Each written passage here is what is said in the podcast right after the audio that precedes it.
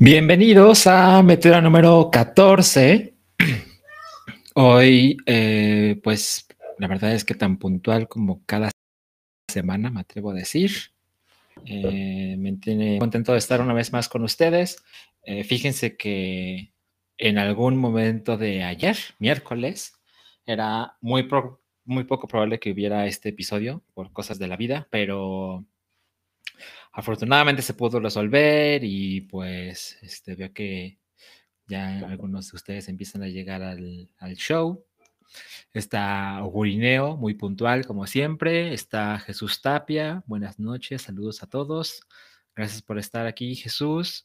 Dice Carlos Armando, segundo, buenas noches a todos. Salchi, salúdame desde Guadalajara. No te puedo saludar desde Guadalajara, pero te mando saludos allá.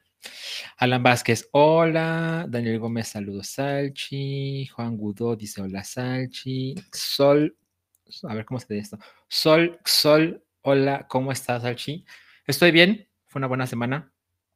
Em, eh, ocupada, eh, más que de costumbre, pero, pero bueno, se logró. Se logró, va a ser el hashtag de, de Oteora, se logró. Eh, Triple A también está desde Guadalajara. Un saludo. Me, imagino que ya también el calor está asqueroso. Bueno, no tan bien porque aquí no está asqueroso. De hecho, aquí hace frío en la Ciudad de México. Dice Mugi, Mugi Guarayak. Hola, Salchi. Hola para ti. Mugi, te vamos a decir Mugi de cariño. Ah, Isabel, hola Isabel Sierra, buenas noches. ¿Cómo estás, Isabel? vi que llegó en los últimos momentos del hype y pues me, pone de muy buen humor que llega al final del hype, pero al principio de Meteora. Eso, eso me hace muy feliz. Eh, Hugo Lineo dice: ¿Tienes boletos para el Corona Capital? Sí, sí tengo boletos para el Corona Capital para los tres días. Yo no sé por qué chingados me hago esas cosas. Axel Tube dice: yo estoy bajando el TMNT en Game Pass, pues ya lo jugaste, pues de eso vamos a hablar hoy, ahí está en la descripción y en el thumbnail. Hoy vamos a hablar de TMNT Shredder's Revenge, que ya lo jugué y hay una historia ahí que contarles. Dice Mugi, ha vuelto, dice, ¿ya jugaste el Mario Fucho? Ya lo jugué, lo compré en cuanto salió. Eh, me tiene muy contento, me gusta mucho. Uh, Evidentemente hay muchas cosas que podría ser mejor. Em, creo que es un poco difícil de empezar. Definitivamente no es un juego accesible. Y pues yo que lo juego solo, pues sí es así como... Mm, no es la clase de juegos que se deben jugar eh, uno solo. Pero bueno, espero que un día raro en que venga gente a mi casa que le gusta jugar videojuegos, pues, pues igual y Igual y le entramos, pero bueno, seamos honestos, lo más probable es que juguemos Mario Kart o Mario Party, que es mucho más accesible. Eh, a ver. Hugo Lineo dice, ¿significa que el superchat se deja para el abono con la... no mames, Hugo, no mames. Este es el episodio 14 de Meteora y en estos 14 episodios no, no, no pude haber pagado lo del Corona con el superchat, pero bueno, se hace lo que se puede. Gina con G Hola Salchi, hola Gina, lamento mucho no haber podido jugar con ustedes Mario Kart, pero la próxima vez ojalá se pueda. Eh, Max para Salchi, ¿sabes aproximadamente cuántas veces vas al cine al año? Ah, es medio fácil de calcular porque si la semana tiene, si el año tiene 52 semanas y voy entre una y dos semanas a la, a la semana al cine, pues voy como 100 veces, más o menos. Ah, Fernando Galván, nunca te alcanzo en vivo, me duerme temprano. Sí, sí se duerme temprano este muchacho. Tiene buena higiene de sueño. Pero bueno, espero que veas el on demand, Fernando. Alan Vázquez, ¿cuál es el acto musical que te causa más hype de ahora? Bueno, fácil, es My Chemical Romance. Yo adoro My Chemical Romance. Nunca los he visto en vivo. Ah, yo viví en Guadalajara cuando My Chemical Romance vino a la Ciudad de México en octubre de 2007 y planeé venir solo a eso y pues no lo hice y me arrepiento. Y pues bueno, 15 años después voy a poder ver a la banda en vivo. Definitivamente me causa cierto pesar porque My Chemical Romance no es lo mismo hoy que en 2007 y más allá de lo obvio, En 2007 tenían como una onda mucho más teatral.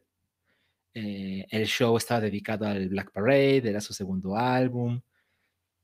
Tenían su vestuario, tenían todo esto tematizado y ahora las cosas son diferentes, ¿no? Este, la banda apenas tiene poco tiempo de que se reunió, pues ahora son señores con hijos y esposas y sus prioridades son otras. Entonces, los videos que he visto de ellos en su regreso claramente es mucho menos ambicioso visualmente, pero bueno, es lo, que me queda, ¿no? Entonces, pues ojalá esté poca madre, pero definitivamente es lo que, lo que más me interesa del Corona Capital de este año. Uh, a ver, Héctor León dice algo muy importante y dice 60, ellos son 73 espectadores y 20 likes. Pues, ¿qué pasó ahí? El like es gratuito.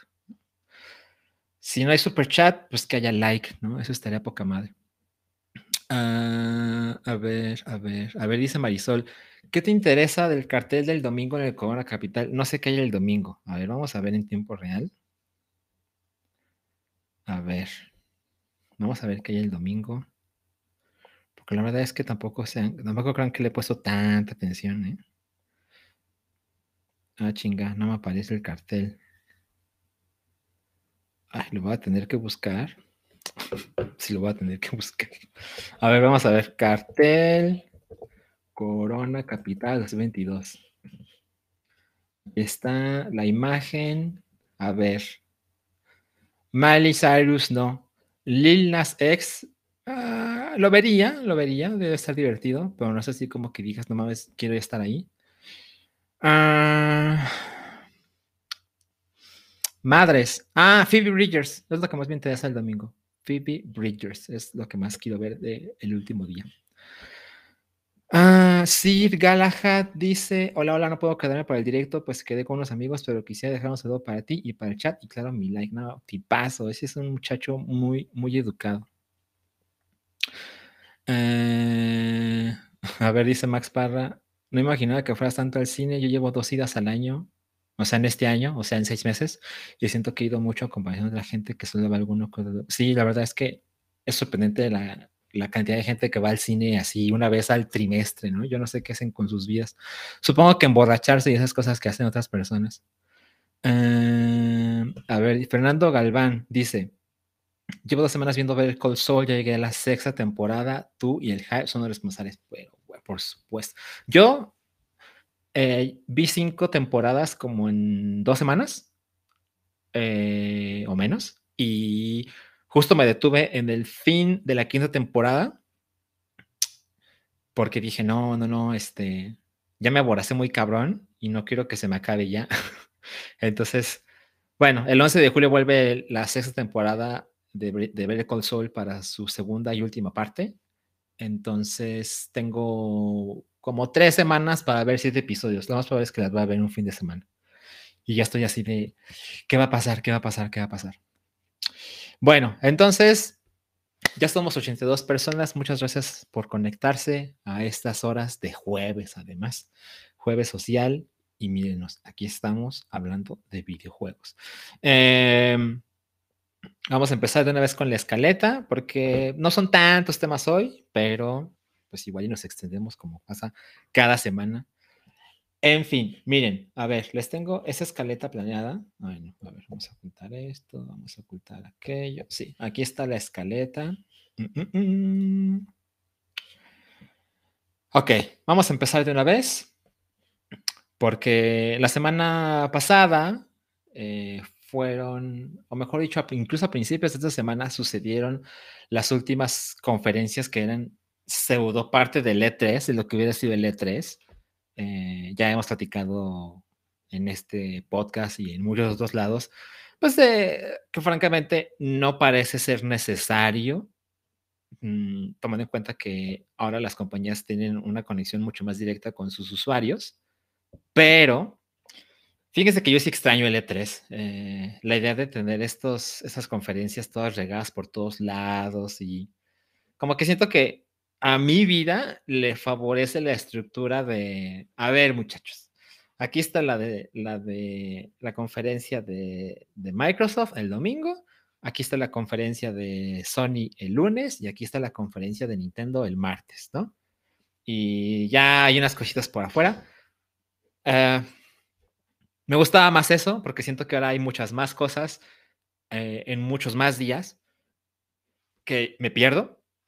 Eh, ahora, por ejemplo, hubo un evento de digital de Capcom, lo cual entiendo que lo hagan porque Capcom es de esas seis compañías que tiene sentido que hagan su propio evento.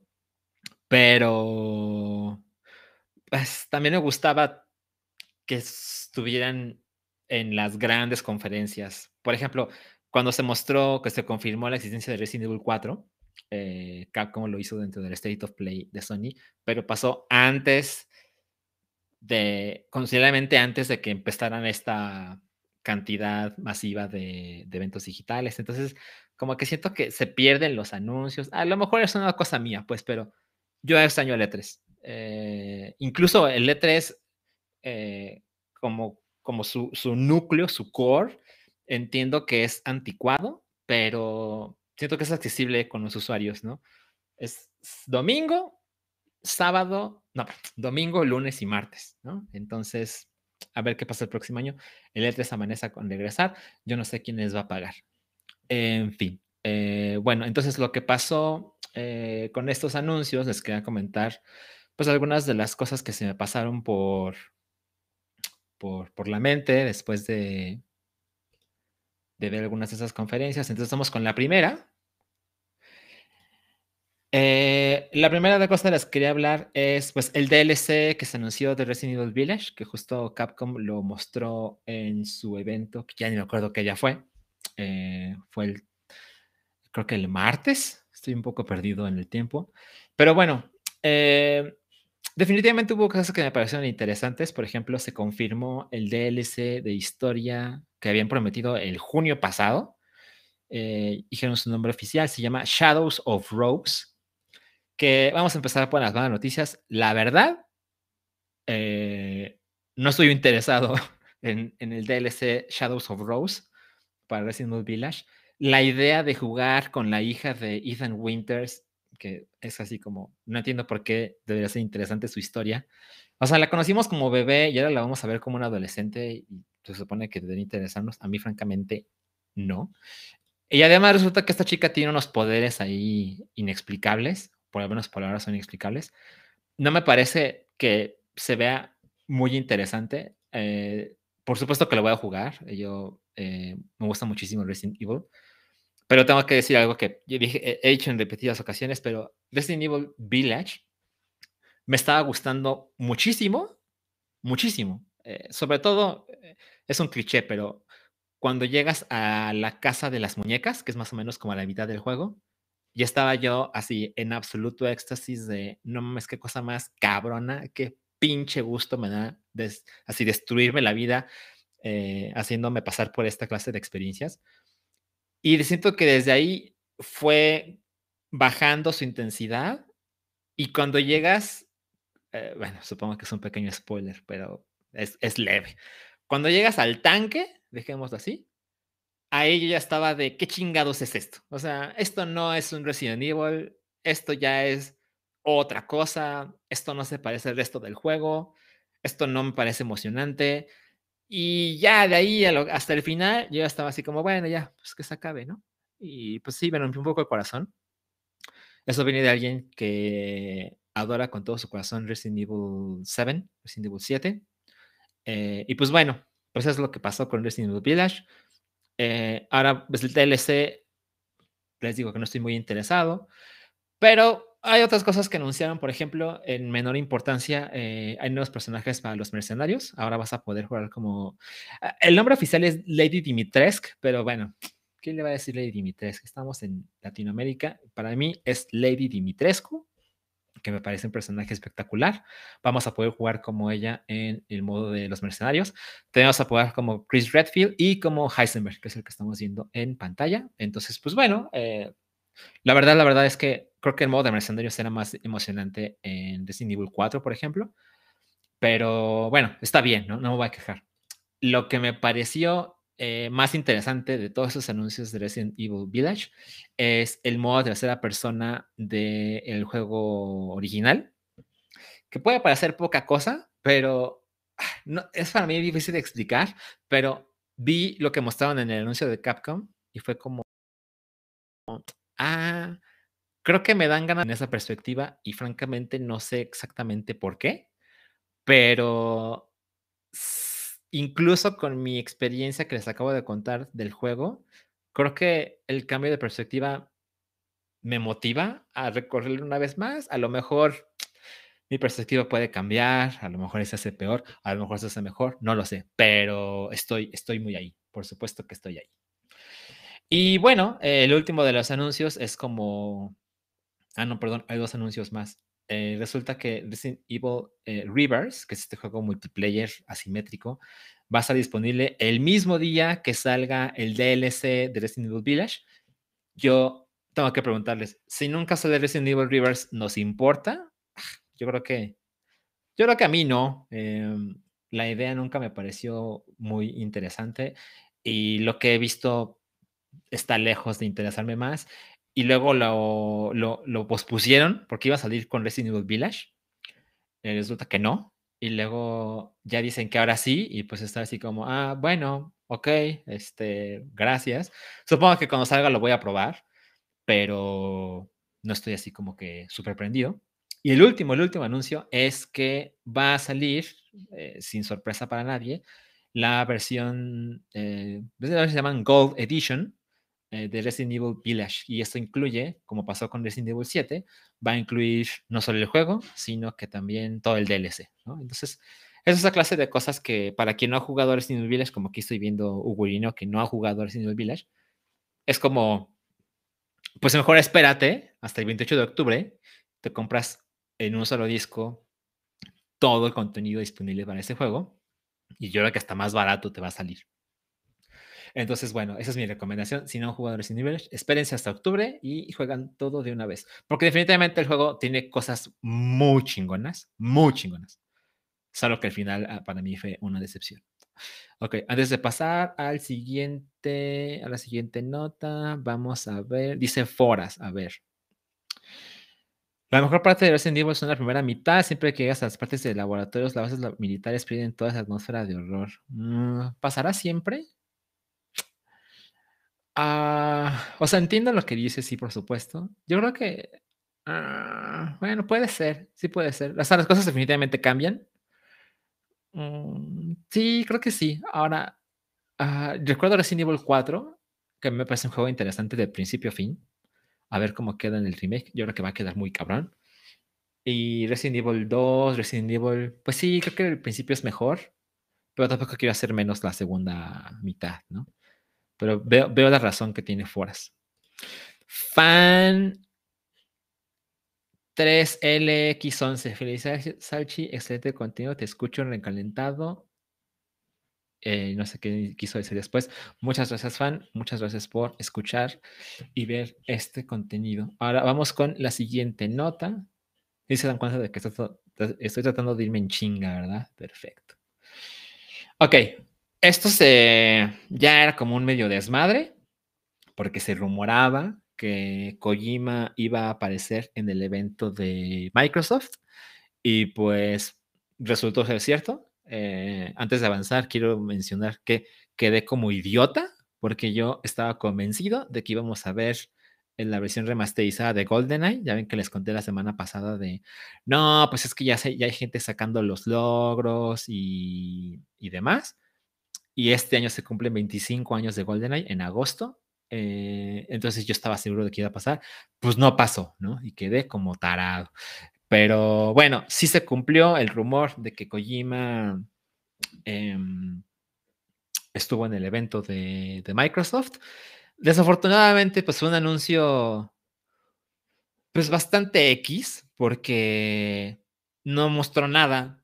Eh, él puso su carita y dijo, pues sí, es cierto, estoy haciendo un juego con Microsoft.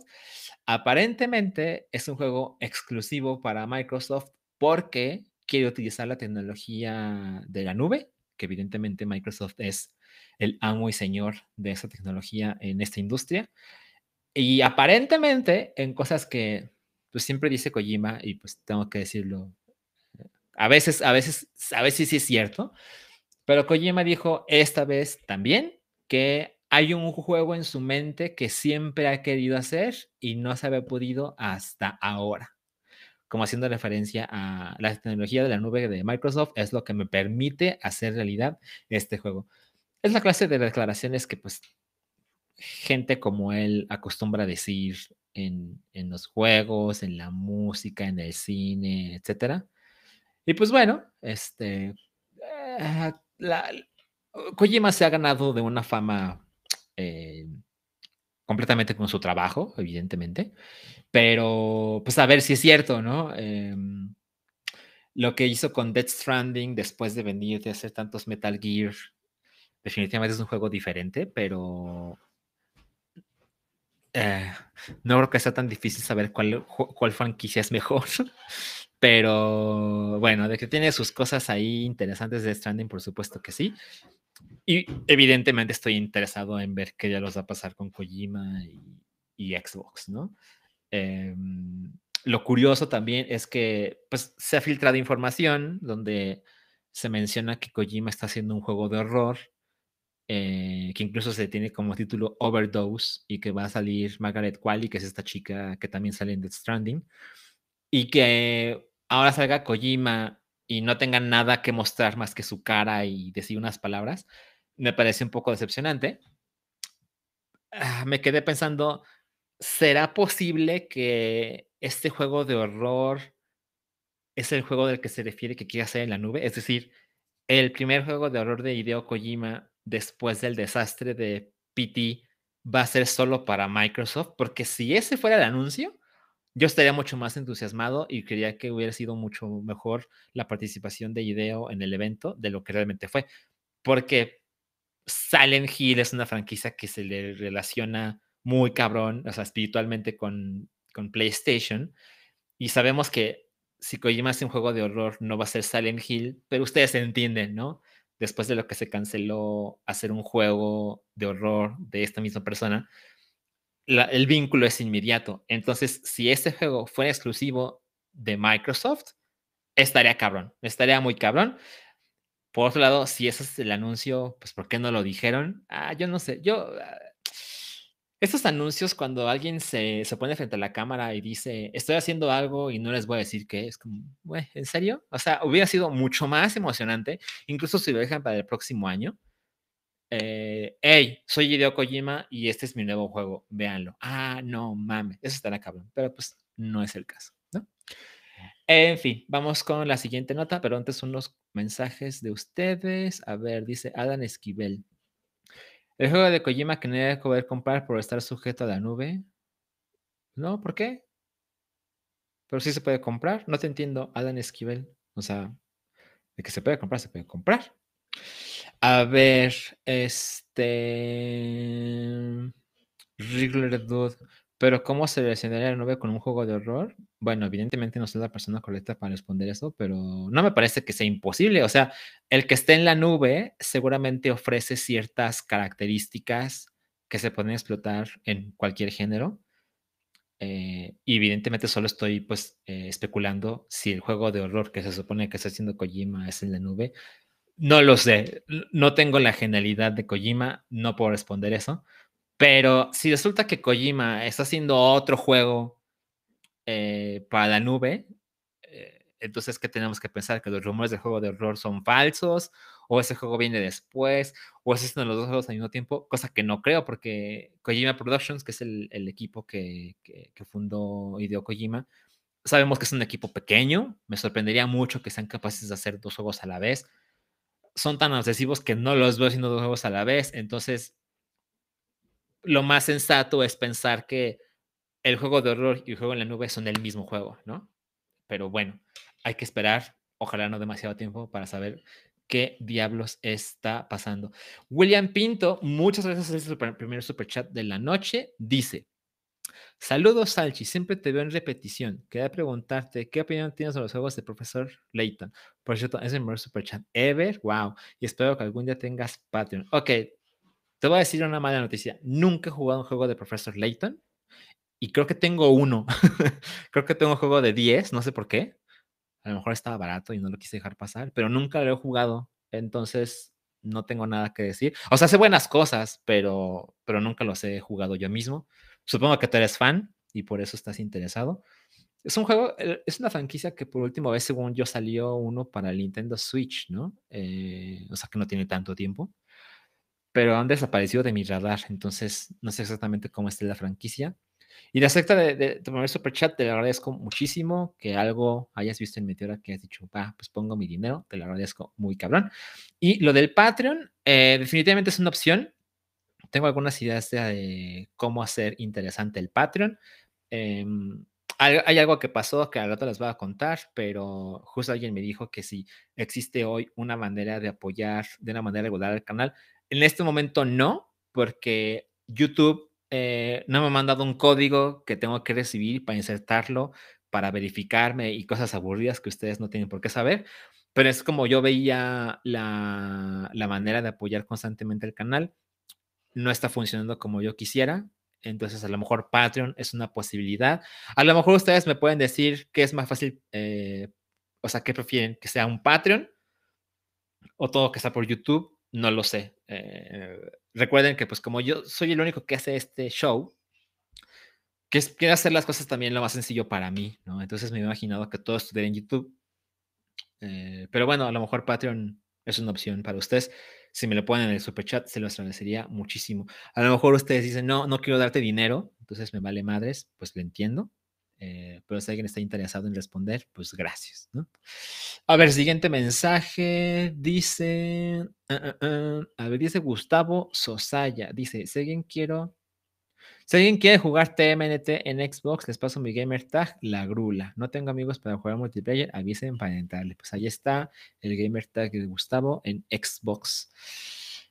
Ah, a ver, dice Lance Uppercut. El único Layton que he jugado es el crossover con Phoenix Wright. Ah, ese también lo tengo. Entonces tengo dos, porque ese es para 3DS, el crossover con Phoenix Wright, y está uno, bueno, hay varios para 10. Tengo esos dos y no he jugado ninguno. ¿no? Eh, Luis Daniel dice, lo más fácil para ti, bastante agradecidos estamos con tu compromiso cada semana. No, bueno, tipazo, tipazo, Luis Daniel. Muchas gracias. Lo tomaré en consideración. Ok, vamos a la siguiente nota. Hoy hay pocas notas.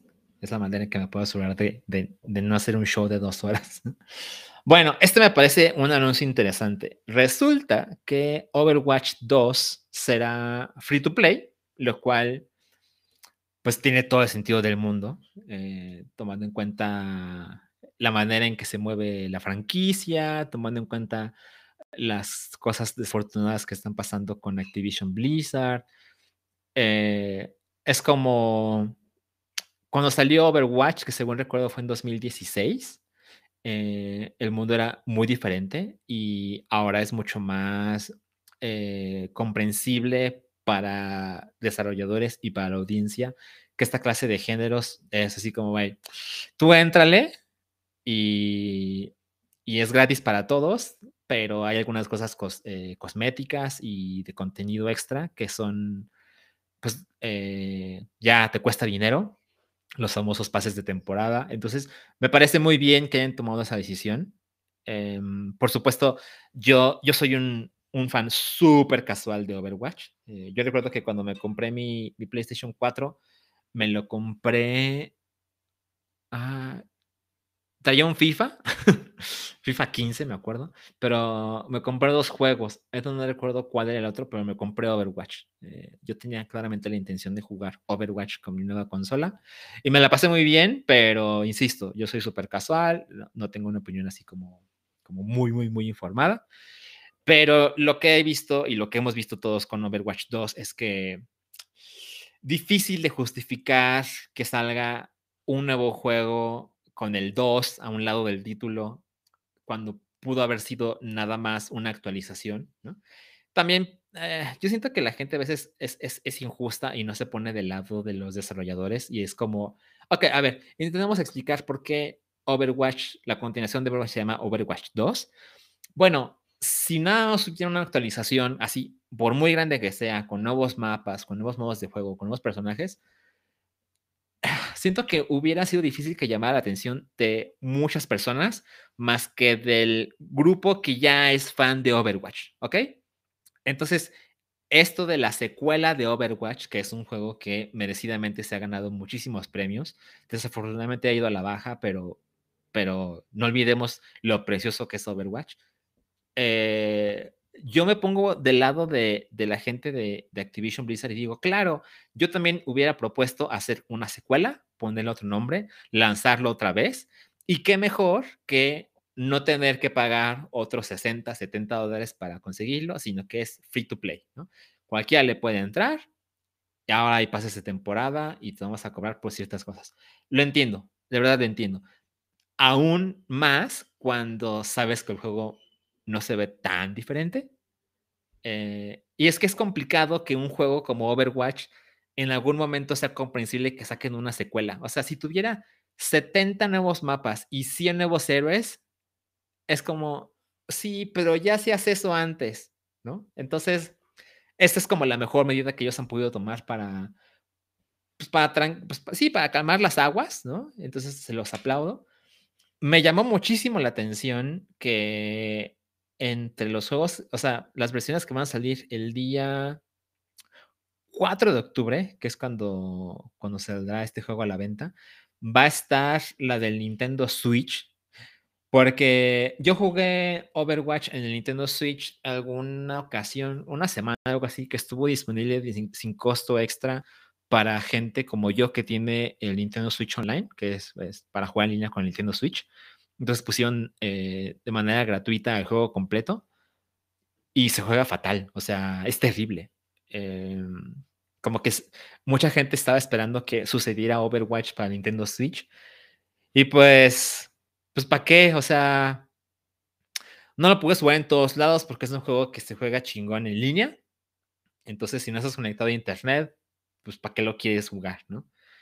Y si los y si estás en tu en tu casa, eh, incluso si lo pones en dock para verlo en la tele, chingón, grande, eh, se juega mejor en cualquier otra cosa, es en la, en la computadora, en Xbox o en PlayStation. Entonces, es difícil justificar la existencia de Overwatch en Nintendo Switch. Y ahora que el día de estreno de todas las versiones también saldrá para Nintendo Switch, pues Wow, o sea, supongo que se vendió más de lo que nos imaginamos, supongo, o, o yo que sé, a lo mejor no era, no era como demasiado costoso que saliera también para Nintendo Switch, es como, bueno, es un mercado grande, pues ahí agarramos lo que alcance. Yo no sé los detalles, pero digamos, lo que trato de decir es que si no va a salir Overwatch 2 para Nintendo Switch, yo estaría como, pues sí, lo entiendo, pero bueno, sí va a salir. Y pues bueno, eh, yo le deseo lo mejor, francamente le deseo lo mejor. Yo siento que lo que está pasando con Blizzard es muy desafortunado. O sea, por supuesto que han pasado cosas terribles, pero hacen, oh, o sea, siguen haciendo juegos poca madre. Eh, las cosas ya no son como antes de tener ese récord perfecto. Es un poco como lo que pasaba con Pixar, de que hubo muchos años que cosa que sacaban, cosa brutalmente chingona que hacían, ya no estamos en ese momento. Han pasado cosas terribles en sus equipos, en sus oficinas, pero hay gente muy cabrona haciendo lo mejor que sabe hacer y, y hay un odio hacia Blizzard que me parece incomprensible. Yo sé, es el Internet, ¿no? Donde pasan cosas terribles todo el tiempo, pero lo que ha pasado con Diablo Immortal, por ejemplo, que tiene 0.2 en Metacritic, no mamen, o sea, ¿qué juego se merece 0.2? Eh, y esto no le favorece a nadie. Eh, es un berrinche, es un montón de gente estúpida. Y lo que he visto, perdón que hable sin experiencia propia, pero lo que he visto en repetidas ocasiones es que Diablo Immortal está poca madre. Eh, pero evidentemente al final, después de, de, de, 30, 40 horas de juego, pues empiezan a cobrarte cabrón las microtransacciones, cual es terrible, no me interpreten. Es una, es una cosa terrible. Eh, que, que, que nos hace extrañar los juegos de antes, ¿no? De que el juego está completo y hay mucho contenido y etcétera. No soy del lado de las microtransacciones nunca, pero si es un juego que te dio 30, 40 horas chingonas de juego gratis, pues no hay razón, a mi parecer, para esta clase de berrinches, ¿no?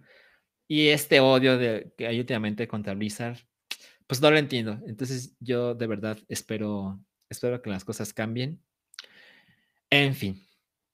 A ver, este, a ver, mensajes. Dice Oboro, Creo que eso revitalizará Overwatch, pero también dudo cuánto se, cuánto se mantenga constante los nuevos jugadores y es cuestionable cuánto van a cambiar el juego con nuevos sistemas de monetización. Pues sí, o sea, siempre es una duda. Definitivamente eh, la relación entre Blizzard y Activision pues, nos provoca esta clase de cuestionamientos, obvio.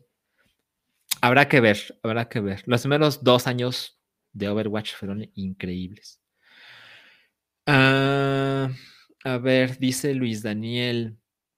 Habrá que ver si se sigue necesitando una suscripción para jugar en línea con PS Plus, porque la competencia ya no exige que tengas una suscripción para jugar en línea. Eso es un buen punto. Em, cada vez es más eh, difícil. O sea, bueno, se puede jugar Fortnite eh, gratis en cualquier consola, eh, bajo la excusa de, bueno, es que es free to play, ¿no? Em, difícil imaginar que bueno, no, es fácil imaginar que nos van a cobrar por jugar en línea en PlayStation Overwatch 2, pero pues bajo el argumento de Fortnite, pues no deberían, ¿no? Eh, bueno, a ver, este otro mensaje antes de pasar a lo que sigue. A ver, Aldo Rivera. A Diablo Immortal lo quieren comparar con sus antepasados de PC. Deben recordar que es para saludar, aunque se puede jugar en PC. Pues sí, o sea, en un principio las cosas tienen que ser diferentes porque la plataforma es diferente y luego ya después del odio eh, decidieron sacarlo también para PC. También tengo que decir algo, o sea, si estás mostrando el nuevo Diablo en un evento donde hay puro fan hardcore de Blizzard, ¿no? Que Blizzard, por mucho que cambien las cosas, siempre se le relaciona con, ah, esa empresa que hace juegos chingones de PC y toda la gente que está presente en tu evento es esa clase de personas que adoran tus juegos de PC y tú no te das cuenta de la mala idea que es anunciar como la gran cosa el nuevo juego que vas a hacer para teléfonos, pues no estás entendiendo lo que sucede en la habitación, ¿no? Eh, por supuesto que Blizzard tampoco está así haciendo todo impecable, ¿no? Eh, que se merezcan esa cantidad de odio, no lo creo, pero alguien les pudo haber dicho, oye, oye, espérate, y si no anunciamos esto aquí, ¿no? En fin. Eh, a ver, Adrián Montero dice, Sachi, que gusto al fin poder estar en Meter en vivo. Cada vez disfruto más del contenido. Saludos desde Sonora. Saludos, Adrián. Nunca he ido a Sonora. Eh, seguramente yo seré muy miserable con el calor, pero muchas gracias por ver, Meteora. Te lo agradezco muchísimo. Eh, a ver, Pedro, Pedro, a ver, eso es importante. Pero sucedieron cosas muy terribles en sus oficinas y no quisieron correr a su CEO y demás. Yo no creo que esté tan injustificado el de Blizzard. No, no, no, espérate, a ver. Hay mucha gente, como en cualquier empresa, que hace cosas bien, ¿no? que hace su trabajo, que se comporta de una manera humana con otras personas, y de ellos no depende correr al jefe. Y si a eso agregamos que haces tu mejor esfuerzo y la gente te recibe tu juego con un 0.2 en Metacritic, no creo que estemos hablando de que eso es justificado. O sea, no sé dónde trabajas tú, Pedro Pedro, pero existe la posibilidad de que hay cosas en tu trabajo que no dependen de ti y por muy chingón que hagas tú las cosas, pues, pues, ¿qué puedes hacer, no? Eso es justo de lo que estoy hablando. Por supuesto, la gente que ha hecho cosas terribles en Blizzard, pues debería estar en la cárcel, ¿no? Claro. Pero eso no quiere decir que todo lo que hagan se merezca el odio a estas proporciones, ¿no? Eh, exacto, Aldo, Aldo Rivera lo dice mejor, los ojos los hacen los empleados, no el CEO, por supuesto. O sea, yo también quisiera que Bobby Kotick pagara por sus chingaderas, pero por supuesto, pero pues, si tú eres el diseñador de, de Overwatch 2, pues, pues, ¿qué? pues, ¿qué haces, no?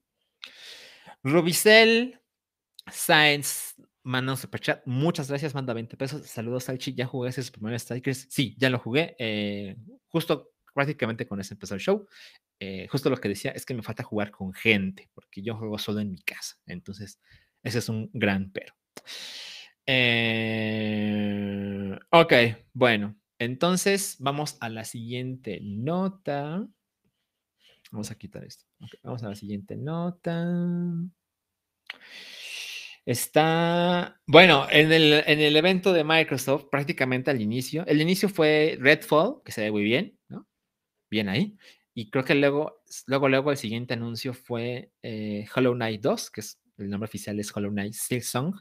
Y yo creo que, o sea, no solo se ve hermoso, precioso, espectacular, por favor, lo quiero ya, sino que bajo la promesa de Microsoft de que todos los juegos que mostraron en ese domingo van a estar disponibles durante los próximos 12 meses, o sea, eh, creo que fue el 12 de junio, tienen que estar todos antes del 12 de junio de 2023. Eso quiere decir que tenemos una ventana de lanzamiento de Hollow Knight 2.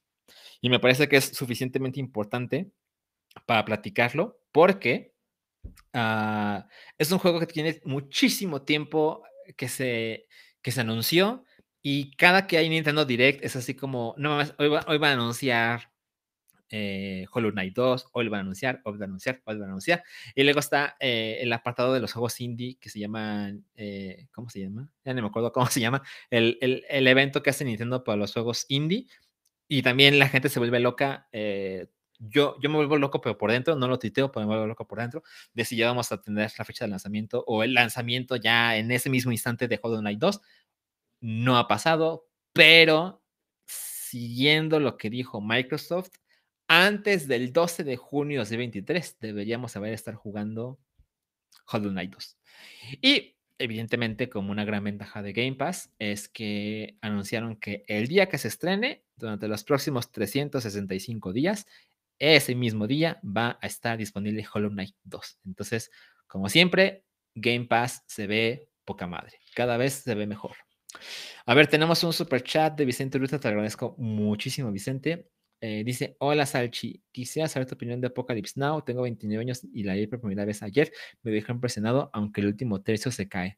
Bueno, eh, evidentemente es como de esas películas espectaculares que todo, ya llegó Midna, de esas películas que todo mundo debe ver en su vida. Em, hay muchísimas cosas em, muy memorables de ella, evidentemente la más famosa es los helicópteros y las valquirias sonando. Em, hay una versión que se llama Apocalypse Now Redux, que si no sé si es la que viste, pero si la puedes ver, te la recomiendo muy cabrón. Yo nunca la he podido ver en el cine y la última vez que la vi fue hace ya bastantes años, pero sí me atrevo a decir que es, bueno, no es una cosa para nada novedosa. No sé, top 5 películas de guerra ever. Entonces, Fíjate, tiene 29 años y la ve por primera vez, pues no creo que esté tan mal. Este, definitivamente creo que sí es mejor esa película en mentes adultas, ¿no? Entonces, bueno, si alguien aquí no ha visto Apocalypse Now, pues quíteme tu hora y vea Apocalypse Now en este instante a las casi 11 de la noche, ¿por qué no? Eh, ah, a ver, dice Vicente, aquí dejo su aclaración. Vi el Final Cut, que es menos larga que Redux, pero más larga que la Total. Ok, ok, ok. Entiendo. Bueno, pues ojalá la puedas conseguir, Vicente. Oye, no sé si está en alguna plataforma de streaming o si la, la viste de otro modo. Por si nos puedes decir, Vicente, para decirle a la gente en dónde puede ver Apocalypse Now. Eso estaría chingón. Ok, a ver, estoy muy contento porque hemos avanzado muy rápido esta noche. Y la siguiente nota. Ah, sí, me parece que es la última la última de este gran tema de, sí, de, del pseudo E3. Ok, tengo que decir algunas cosas de Starfield, que por supuesto que es el juego estrella en este momento de, Microsoft. Claramente se ve espectacular, se ve muy ambicioso. Es del mismo equipo que hizo The Elder Scrolls, Em, que hizo. Ay, me está ahorita fallando la memoria. Este. Fallout. Entonces, sabemos la clase de cosas que podemos esperar de ellos. Y tengo que decir que el, el, gameplay extendido, que fueron como 15 minutos del evento de hora y media de, de Microsoft, eh, se, ve, se ve de no mames. Eh, yo pude ver el evento de, de Microsoft en 4K y, y se ve pues, se ve como completamente de nueva generación Starfield, pero aquí viene el pero no sé, no sé si voy a, voy a quedar como un idiota, pero siento que estos juegos tan grandes con frecuencia no son tan divertidos.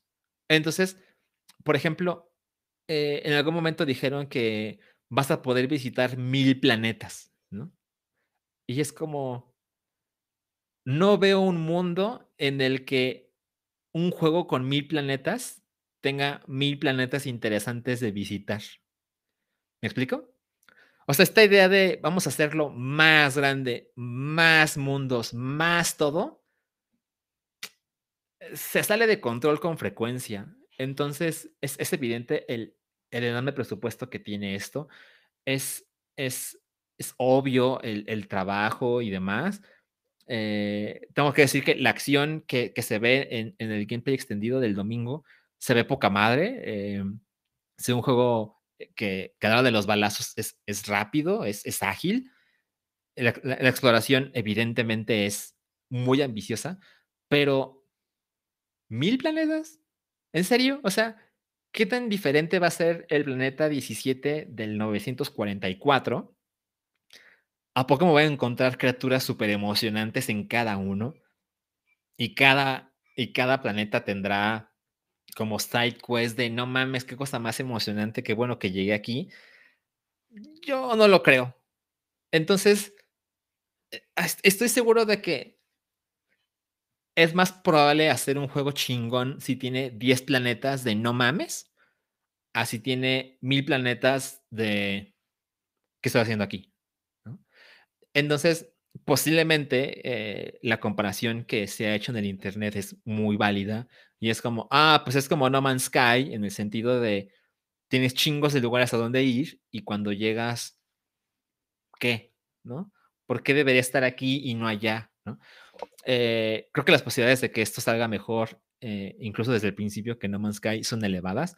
No Man's Sky es un juego que todos conocemos la historia. Cuando se lanzó, el hype estaba así estratosférico, eh, que metió en problemas al estudio desarrollador, porque es un estudio independiente, ¿no? Con una buena idea, pero es así como, güey, ¿y ahora qué chingados vamos a hacer para quedarle bien a la gente? Y todos sabemos que cuando se lanzó fue como, ah, llegué al planeta tal y no hay nada, ¿no? O está bien X, o se parece un chingo al, al, al de hace rato y a los de mañana. Entonces, chale, ¿no? Em, y sé que con el tiempo se mejoró y, encontraron ahí la manera de implementar cosas más interesantes en, el sistema de juego y demás. Seguramente Starfield desde un principio tendrá una suerte diferente. Tiene todo el soporte de, de Microsoft, pero esta idea de ser tan ambicioso a mí, a mí me parece que las posibilidades de que esto salga en una cosa aburrida son muy elevadas. En fin, a ver, vamos a ver algunos de sus comentarios. Dice, a ver, dice Vicente de, de Apocalypse Now. Lo compré en Blu-ray 4 en 500 pesos en Amazon de las tres versiones de la película. Muy bien, gracias por el anuncio, Vicente. Eh, Oboro Entertainment dice, creo que muchos no confían del todo en lo que dice Todd Howard, siempre sobre hype de sus juegos. Sí, estoy de acuerdo, estoy de acuerdo. No es, no es Peter Molyneux, pero, pero más o menos va por ahí, ¿no? Eh, dice Daniel Gómez, coincide conmigo, mejor unos 10 planetas, pero bien pensados y que sean muy diferentes. Sí, porque además, o sea, no son como que sean 10 ciudades, o sea, hablan de planetas enormes cada uno. Entonces, no mames, si hubiera 10 planetas que tiene chingos de climas, chingos de especies, chingos de todo, wow, si cada planeta tiene su propia onda, puta, hasta te puedes hasta lo, a la hora de conversarlo con alguien, puedes decirle a la gente, ah, es el planeta tal, el, el del fuego, ¿no? Y eso crea una comunidad que es mucho más interesante a mi parecer, pero si resulta que llegaste a un planeta que no sabes ni cómo se llama, que se parece un chingo al de, al, de hace rato y no sabes ni, ni, cómo contárselo a la gente, pues, pues qué, ¿no? En fin, a ver, este... Mm, mm, mm, a ver, dice otra vez Oboro. Para llegar a ese número de planetas, seguramente la mayoría son generados proceduralmente. Estoy de acuerdo. No sería de otra forma, estoy de acuerdo. Así que serán misiones y mundos súper olvidables. Yo lo creo, o sea, me sorprendería mucho que este juego salga y que digan, no mamen, no mamen, está poca madre, chingos de variedad. O sea, imagínense un solo juego con mil planetas y que cada planeta tenga personalidad. No más. ¿Eso qué? Me parece que es una mamada. Pero bueno, a ver qué tal. Este, visualmente se ve espectacular. Eh, por ahí alguien puso un mensaje de, de, los rostros. Sí, sí me parece que los rostros se ven raros, por supuesto. A ver si mejoran con el tiempo. Seguramente sí. Pero, pero creo que la estructura de los mil planetas es algo que está muy claro en ellos. Incluso mostraron que puedes hacer tu nave y puedes volar tu nave y demás. Es como, Ah, ok, este, no sé si eso será emocionante o solo es una cosa que te dejan personalizar porque se puede. No lo sé, no lo sé. Jai Calderón menciona algo importante, dice, pesará como mil teras, supongo que quise decir, no sé, no sé, este, habrá que ver, ¿no? Yo bajé eh, Call of Duty Warzone para jugar en este modo de King Kong vs. Godzilla y pesaba como 100 gigas y estaba pensando qué estupidez estoy haciendo. Ya lo borré. Es como, también eso es un problema. Los juegos demasiado grandes. Ah, o sea, es como ah, llega el momento en que dices, puta, puedo tener, no sé, 20 juegos o puedo tener este y otros dos, ¿no? en fin. Eh, a ver qué tal. Se ve que Microsoft le está apostando muy cabrón y pues lo dejaron para el final de la conferencia y pues a la gente que es fan de, de Todd Howard, pues les deseo lo mejor. Yo francamente no estoy muy interesado en este momento. Y bueno, a ver, ya son las 10.53 de la noche, somos 104 personas conectadas, se los agradezco mucho. Y ya casi llegamos al punto final, de, al tema final de esta noche.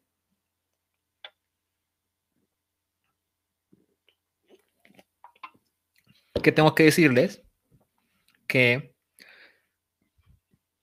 la semana pasada estaba comentándoles que no sabía qué hacer con el juego de las tortugas ninja porque, pues porque yo lo quería comprar físico, como acostumbro, pero el juego digital salió hoy, 16 de junio.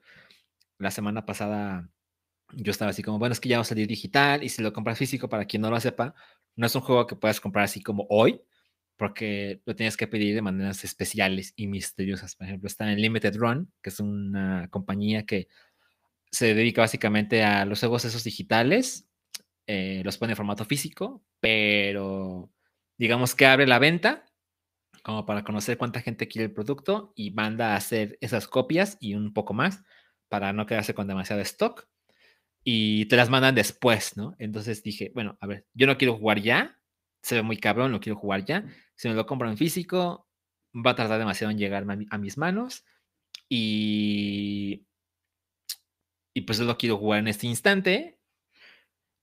Y no soy la clase de persona, digo, ya, ya, ya les he contado mis tonterías, pero procuro, aunque ustedes no lo crean, de hacer gastos responsables. Entonces dije, no me lo voy a comprar dos veces porque es como, si me lo compro digital para jugarlo ya, ¿para qué me lo compro físico para tenerlo en el estante en meses después, ¿no? Entonces dije, bueno, no sé qué hacer. Pero el día de ayer me mandó un mensaje un muchacho, y ese muchacho se llama Diego Tapia, y me dijo, oye, ¿ya te compraste el juego de Tortugas Ninja? Porque lo quiero, lo quiero patrocinar para la enseña de Meteora. Entonces, se lo agradecí muchísimo le mandé mi cuenta, me depositó el dinero y gracias a este muchacho, a Diego Tapia, es que hoy traigo la reseña del juego de las tortugas ninja. Shredder's Revenge lo compré para Nintendo Switch y hay que agregar que es un juego que si lo compran en PlayStation, por ejemplo, eh, y supongo que también en computadora, cuesta 25 dólares. Si lo quieres jugar en Xbox, como ya se mencionó en el chat, está en Game Pass a partir de hoy. Entonces no tienen que pagar extra si ustedes ya son suscriptores de Game Pass. Pero en Nintendo Switch, por lo menos en México, cuesta 211.5 pesos. O sea, prácticamente la mitad. Menos de la mitad. Y es una oferta muy tentadora. Y bueno, con este muchacho que me compró, el, me, mandó el dinero, pues le agradezco mucho. Me parece curioso porque, bueno, así, si no nos mandan, si no, si no nos mandan códigos de juegos a Meteora por culeros, pues no mames. Hay, hay fans que dicen, no te preocupes, chaparrito, yo te lo pago. Entonces, se los agradezco muchísimo. Entonces, estuve jugando eh, algún, ¿qué será? Como unas dos horas y media de el juego de las tortugas ninja. Y pues bueno, a ver, un poquito de historia. Yo, eh, yo nací en el 86, que quiere decir que es un año antes de eh, la creación de las tortugas ninja. Y en aquel entonces las cosas tardaban más tiempo en llegar a México. Entonces, cuando yo estaba en la primaria, era cuando las tortugas ninja realmente habían explotado en popularidad en este país. Y yo, pues a mis, no sé, cinco o seis años estaba absolutamente vuelto loco con las tortugas ninja. Y recuerdo con mucho cariño cuando, cuando iba a las maquinitas, así que iba con mi hermano y que nos decía, bueno, tengan 10 pesos cada uno, ¿no? Y se cuidan, ¿no? Y, y, siempre estén uno con el otro y yo me voy a hacer mis cosas. Entonces, de los primeros juegos que iba a jugar con esos 10 pesos era el juego de Tortugas Ninja y era épico. Eh, el juego de Konami, era un juego súper chingón que tenía, era, era, era una máquina diferente porque te permitía jugar con hasta cuatro personas diferentes y al mismo tiempo. Entonces, este, ya todos sabemos esa historia del juego de Konami, la, la, la. Poca madre. Bueno, este juego, el que salió hoy, Shredder's Revenge, es tan parecido a el juego de Konami de Arcadia que, y lo digo de manera irónica, no me lo tomen muy en serio, pero casi, casi podría creer que Konami demande a los creadores de este juego porque las similitudes son bárbaras. Eh, pero evidentemente, este juego es mejor. Em, me atrevo a decir sin problema alguno que es el mejor juego de las tortugas ninja ever. Y es que toma la fórmula clásica del juego de Konami y la pone por mil, ¿no? Así en esteroides. No solo puedes jugar con las cuatro tortugas, sino que también puedes jugar con Splinter, puedes jugar con Abril y puedes jugar como Casey Jones. Y cada uno de los personajes eh, tiene personalidad, perdón por, repetir palabras, pero sí se siente como claro, esos personajes son muy diferentes unos de los otros. Eh, por supuesto que a la hora de, de, jugar se van a dar cuenta que hay muchos movimientos que desaparecen al juego original de, de, Konami. El más evidente es este, cuando puedes sujetar a un sujeto del Foot Clan y lo arrojas contra la pantalla. Eh, pero también, pues, no tiene otra clase de cosas como los agarres. De repente puedes agarrar a un, sujeto y lo azotas de un lado a otro de, tu personaje. Eso también pasa en el juego de Konami. Em, y por eso les digo, hay, tantas cosas que se parecen que a modo de broma, creo que Konami puede decir, güey, ¿qué, qué, pedo? ¿qué pasó ahí, no? Em, pero bueno, si Konami hizo algo tan chingón hace años y no lo hacen otra vez, pues tarde o temprano llegará otro estudio y diga, va a decir, bueno, pues, pues lo hago yo, ¿no? Solo quiero también hacerlo con la misma franquicia. Algo importante, como les dije, yo lo compré para Nintendo Switch y tengo que decir que estaba un poco temeroso de, pues, cómo les va a quedar, porque eh, sabemos que Nintendo Switch es la consola más eh, débil de, de las que son como las grandes consolas de Xbox, eh, PlayStation y Nintendo. Por supuesto que Nintendo Switch es la más débil. Entonces estaba pensando si era, qué tan posible era que este juego tuviera ciertos defectos gráficos o de rendimiento en el portátil. Me tiene muy contento decirles que no he encontrado un defecto al jugador Nintendo Switch. Eh, en algún momento de, de, hoy, que lo estuve jugando, se conectaron cinco personas. Es decir, éramos. Eh, no, se conectaron cuatro personas. Éramos cinco personas en la misma sesión. Y hay algunos momentos que después de tanto madrazo se pierden unos cuantos cuadros, pero es muy poco perceptible, sorprendentemente poco perceptible. Y el resto del tiempo se juega espectacular. Y cuando digo que se pierden unos cuadros por segundo, me refiero a literal unos cuantos. Porque a la hora de que hay muchísimos personajes en pantalla y muchísimos enemigos, eh, es fácil ni siquiera saber dónde está tu personaje. Y lo digo como, como una ventaja, no como una desventaja, porque es tal el nivel de desmadre y acción que te pierdes, pero no es queja. Eh, pero el juego corre increíble, increíble. Y, y algo que, que, me parece también muy rescatable es que el modo en línea funciona tal y como debe funcionar. O sea, yo lo que hice fue, empecé a jugar el modo de arcade, no el modo de historia. El modo de arcade lo que tiene diferente es que eh, tú puedes jugar como si estuvieras en la maquinita, entonces entras y tienes tus continues eh, limitados. Y la idea es que no te guarda tu avance, sino que juegas hasta que se te acaben las vidas o hasta que llegas al final. En cambio, el modo de historia, tú te vas moviendo por un mapa y sí te guarda tu avance para retomarlo cuando quieras. Entonces, hoy decidí jugar en el modo de arcade. Entonces, abrí una sesión y dije, pues que sea público, ¿no? Que, que, que entre quien quiere entrar, desconocidos y demás. Y es justo lo que sucedió, pero cuando entran no es nada invasivo, es justo como debe de ser. De repente te das cuenta de que hay otro personaje de tu bando y ya te pones a madrearte a quien te quieras y, te puedas madrear. Y algo que me pareció bien chingón y creo que no hay mucha gente que le sea una importancia, es que tiene un sistema de dificultad que me parece que tiene la misma vibra de lo que pasó con Resident Evil 4. Me explico, para quien no lo sepa. Resident Evil 4 es muy famoso por eh, la cámara en el hombro y esa clase de cosas, pero hay una cosa que ellos inventaron, que no mucha gente les da el crédito, pero la dificultad que tiene Resident Evil 4 tiene un nuevo sistema que es mucho más accesible, pero es invisible. Me explico.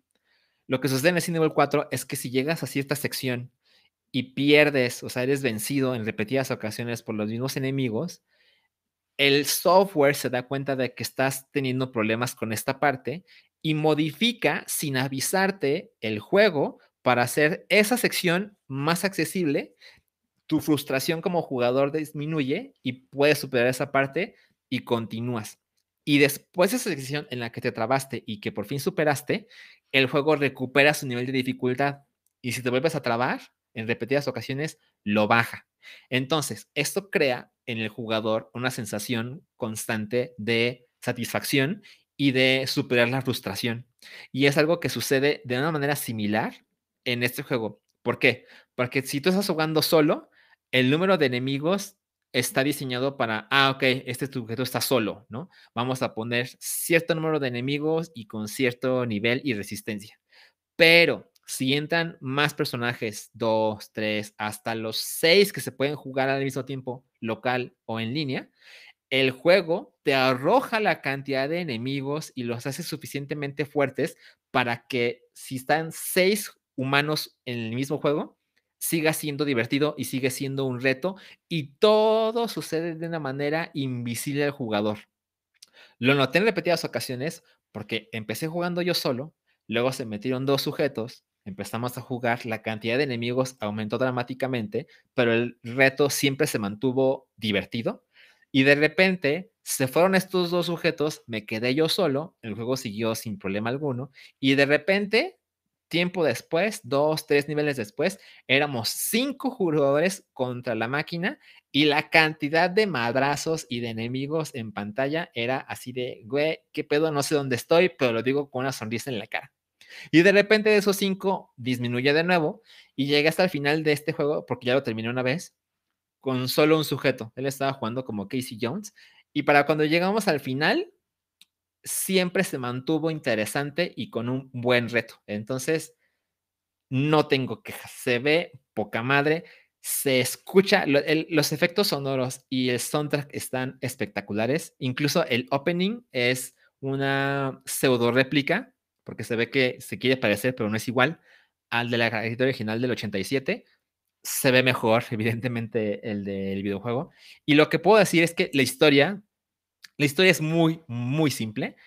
Y es como si vieras una temporada de 15 episodios de la caricatura. O sea, cada una de las secciones tiene un opening y un outro, como si fuera un capítulo de la serie animada, donde te ponen, eso es lo que está sucediendo y por eso tienes que llegar hasta el final y cuando llegas al final hay un poquito una historia de lo que va a continuar en el siguiente y todo sucede de una manera tan, tan agradable, tan sencillo, tan rápido, que no me sorprendería que cada vez que lo jueguen quieran terminarlo antes de soltarlo, porque el juego en total, los más de 15 niveles, se recorren como en dos horas, posiblemente dos horas y media. Yo en mi, en mi sesión de hoy no perdí ni una vez, o sea, sí perdí vidas, pero nunca tuve que volver a empezar porque siempre tuve continuous. Entonces, es súper accesible, súper veloz. Esta poca madre si tienen controles suficientes, eso es importante para su consola, es tan accesible que es la clase de juegos que puede jugar la gente que nunca juega nada y es así de sencillo. Con esto te mueves, con esto pegas, con esto saltas, con esto esquivas. Básicamente con eso tienes para, para llegar hasta el final porque está cabrón cómo diseñar un sistema de juego para que se sienta colaborativo. Entonces tiene esta, esta modalidad que no tiene el juego de Konami. Cuando alguien es vencido, por ejemplo, es como, no sé, como lo que pasa en Gears of War. De repente estás tu personaje, pues, eh, como digamos, tirado en el piso, pero no muerto. Eh, y alguien se te puede acercar y presionas el botón, bueno, Nintendo Switch es el botón L, que supongo que en dos eh, consolas sería el mismo botón, el gatillo izquierdo, digamos y ese personaje se agacha y te revive. Aparece una barra de, en ese tiempo tiene que estar ileso para que tu personaje sea revivido. Y te revive como con tres barras de vida, que es suficiente para aguantar un rato. Eh, pero esta idea de complicidad em, entre los jugadores humanos está poca madre. También otra cosa que se robaron de juego de Konami es, estaban las pizzas especiales. Hay una pizza que hace que puedas usar tu superpoder eh, ilimitadas veces durante cierto lapso. Realmente lo voy a usar como cinco o seis veces.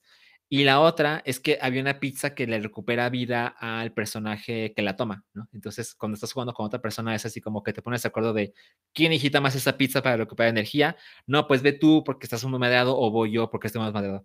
Ahora también hay una pizza doble que le recupera vida a todo el equipo. Entonces, también esta estrategia básica de no agarras la pizza ahorita porque nos tenemos que mandar a estos, mejor la agarramos después porque ahorita nos van a pegar, entonces la agarramos cuando ya estemos eh, con menor energía. Entonces, todo eso funciona tal y como ustedes se lo imaginan, pero mejor. Me atrevo a decir que el juego de Tortugas Ninja es como recordamos el juego de Konami, pero actualizado a esta era, con juego en línea y con más gente para jugar al mismo tiempo espectacular.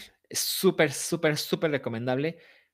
Eh, yo fui muy feliz con él. Em, yo empecé a jugar el día de hoy con Rafael, que es mi, mi tortuga favorita, pero es evidente eh, cómo cada uno de los personajes que, que, se fueron metiendo al mismo tiempo en mi sesión, cada uno tiene su propia vibra, sus propios movimientos, su propio...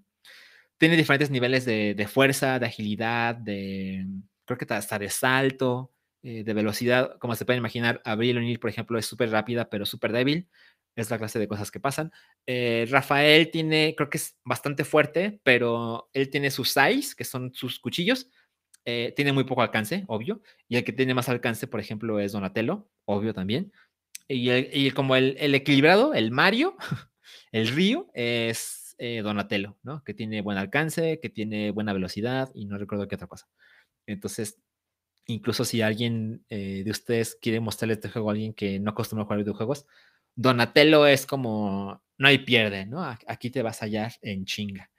Entonces, me tiene muy, muy, muy contento este juego. Eso es de que lo voy a jugar bastantes veces. Leí por ahí que tiene siete finales diferentes. Finales diferentes es un decir, es entre comillas, porque lo que realmente sucede es que te muestran un final para cada uno de los personajes. Eh, recuerden, cuatro tortugas, Splinter, Abril y Casey Jones. Eh, no creo que nadie lo vaya a terminar por los siete finales, porque el final de Rafael, como se pueden imaginar, muy al estilo de, la Arcadia, son unas cuantas pantallas con texto. Entonces, no creo que es así como, no mames, ¿qué pasará al final de Miguel Ángel, no? Eh, pero la razón que sí tengo para jugarlo con todos los personajes es, quiero ver qué otras animaciones y personalidad pueden mostrar a través de cada uno de los personajes, ¿no?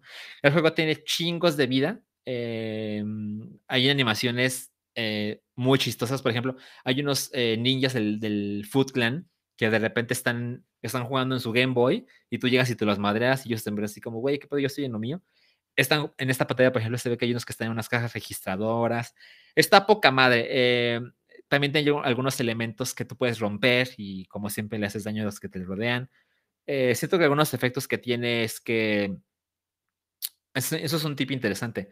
Hacer un juego en línea, siempre pasa el güey que no se mueve, ¿no? Es, no sabes quién es, es un sujeto que está en otro país, en otro continente y está en tu sesión y de repente el juego te exige pasar a la siguiente pantalla y tú no puedes avanzar porque ese güey no se mueve. Bueno, me tardé como tres minutos en darme cuenta porque un güey que era Donatello nos hizo eso, pero te metes al menú y ves la lista de invitados a la sesión lo seleccionas al que te estorbe y lo sacas. Y en ese momento el juego continúa, ¿no? Entonces, si alguien es esa, clase de tonterías, recuerden, lo sacan de la sesión. El juego no te indica cómo hacerlo, pero en el caso de Nintendo Switch presionas el botón de más, que es como el start.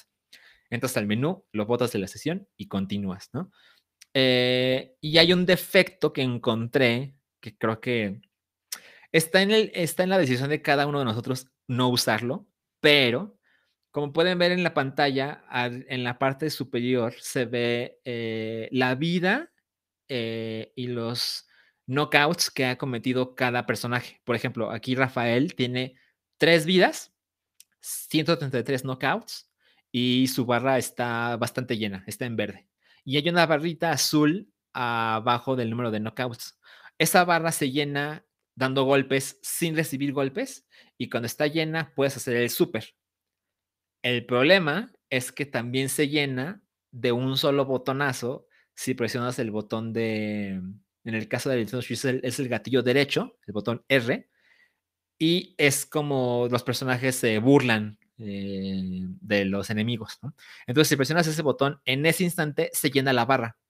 Y a la hora de los jefes, es muy fácil de explotar esto porque los jefes están ocupados en otras cosas o con otros compañeros de tu equipo. Tú te alejas, presionas ese botón y en dos segundos llenas la barra, te la acercas, le aventas el super y otra vez te proteges.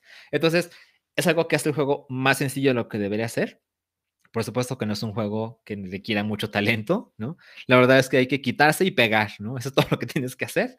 Eh, pero bueno, eso se puede. Recomiendo que no lo hagan porque lo hace más sencillo de lo que debería no me sorprendería que decidan quitarlo porque que se llene con solo un botón la barra del super es como demasiado sencillo.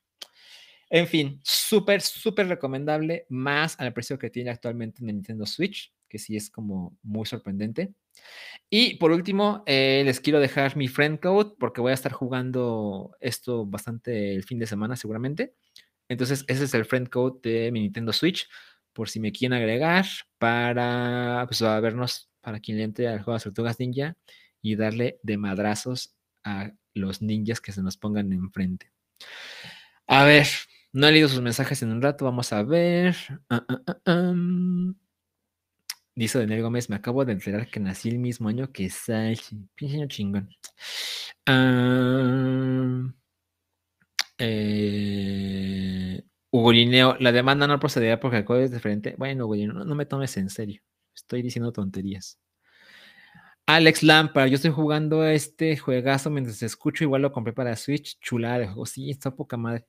Para alguien como yo que creció intenso, o sea, que vivió intensamente los 90 y que las tortugas ninja, eh, hace mucho que no dedico mi tiempo a las tortugas ninja, pero, pero fue una parte así básica de mi infancia y el juego de Konami lo recuerdo con muchísimo cariño. Este es el sucesor espiritual muy cabrón y cualquiera que tenga un poquito de cariño por el juego de Konami necesita jugar este juego de las tortugas ninja.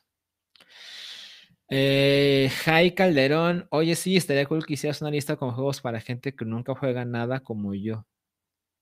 Mm, puede ser, puede ser.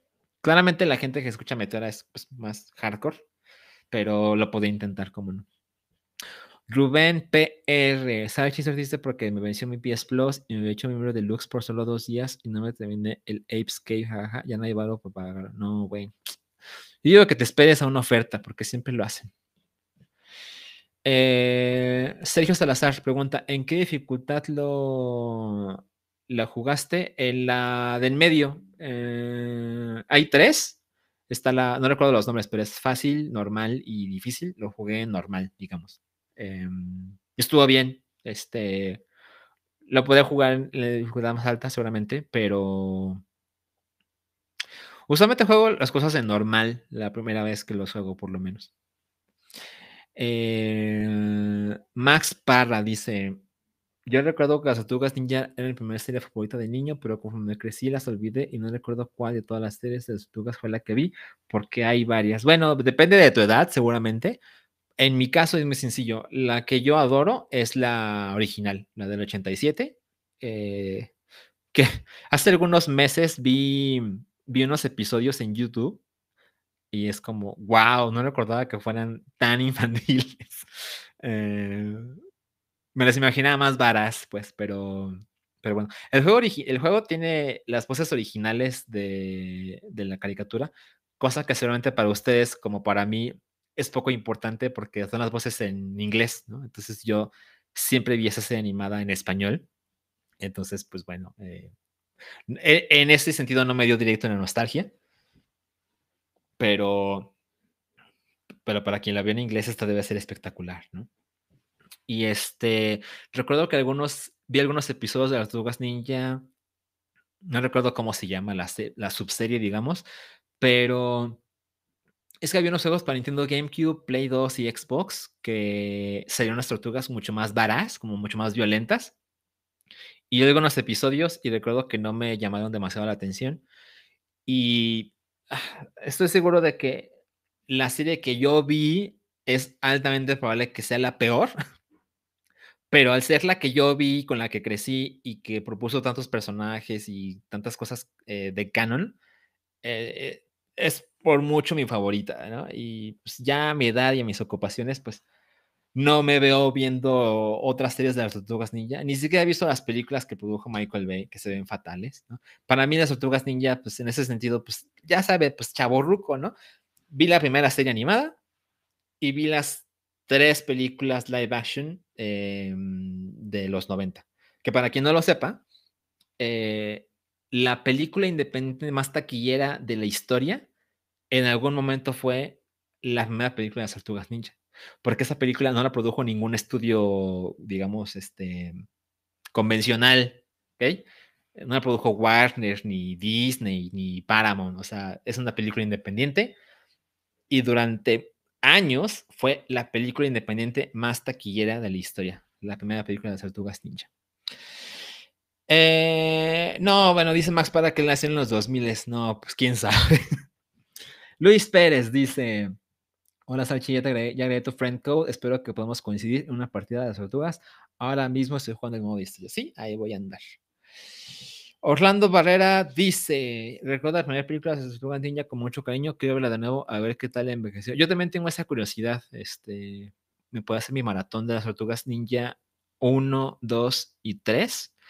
Eh, la que más recuerdo, y recuerdo poco, es la, la, la 3, que es donde viajan en el tiempo, porque esa Navidad yo le pedí a Santa eh, una tortuga, o sea, una, tortuga de Rafael, eh, y traía un traje samurái y tenía, no recuerdo cómo llamarlo, pero tenía un objeto con el que viajaban al pasado, eh, al Japón feudal, y Básicamente es lo único que recuerdo. Y no sé si tenga que ver, porque no recuerdo los años, pero no sé si esta película 3 fue la que motivó que existiera Teenage Mutant Ninja Turtles Turtles in Time, que es el juego 4 de Super Nintendo. No sé si una cosa pasó por la otra, no estoy seguro, no recuerdo los. Es más, vamos a investigarla de una vez, a ver.